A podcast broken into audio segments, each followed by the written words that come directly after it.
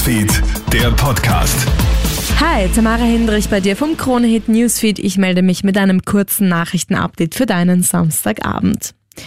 Wird der Winter für uns jetzt doch nicht so kalt? Die Meldung, dass die OMV sich für den Winter extra Transportkapazitäten gesichert hat, sorgt bei vielen für Aufatmen. Die zusätzlichen Kapazitäten haben das Ausmaß von 40 Terawattstunden. Das sind immerhin 45 Prozent des heimischen Jahresverbrauchs. Laut der OMV hat man damit den Gasnotstand zumindest etwas entschärft. OMV-Sprecher Andreas Rinover sagt zu ATV aktuell. Es ist ein Gas, das grundsätzlich uns zur Verfügung steht.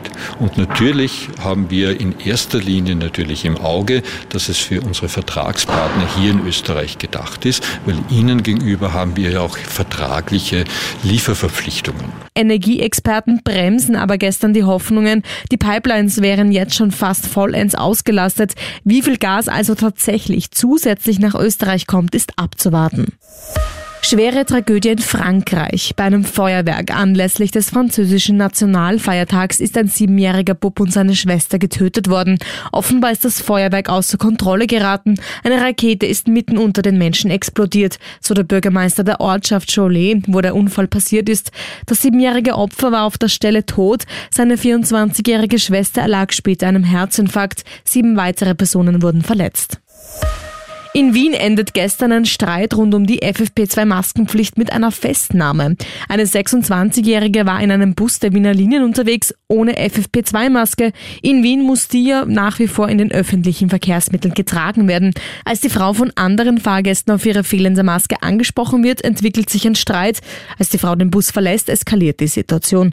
Zeugen berichten sogar von einer Stichflamme, die die 26-Jährige mit einer Deo-Sprühdose und einem Feuerzeug erzeugt haben soll. Die Polizei schreitet schließlich ein und nimmt die Frau vorläufig fest. Und großer Erfolg gestern für Österreich. Die ÖFB-Damen ziehen mit einem 1 zu 0 Sieg gegen Norwegen ins Viertelfinale der Frauenfußball-EM ein. Der Gegner am kommenden Donnerstag? Deutschland.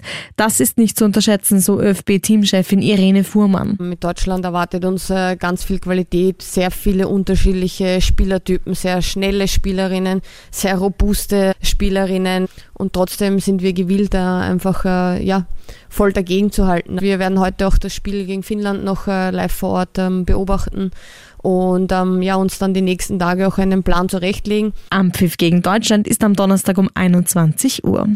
Das war's derweil von mir. Alle Updates holst du dir wie immer im Kronehit Newsfeed oder online auf kronehit.at. Schönes Wochenende noch. Kronehit Newsfeed, der Podcast.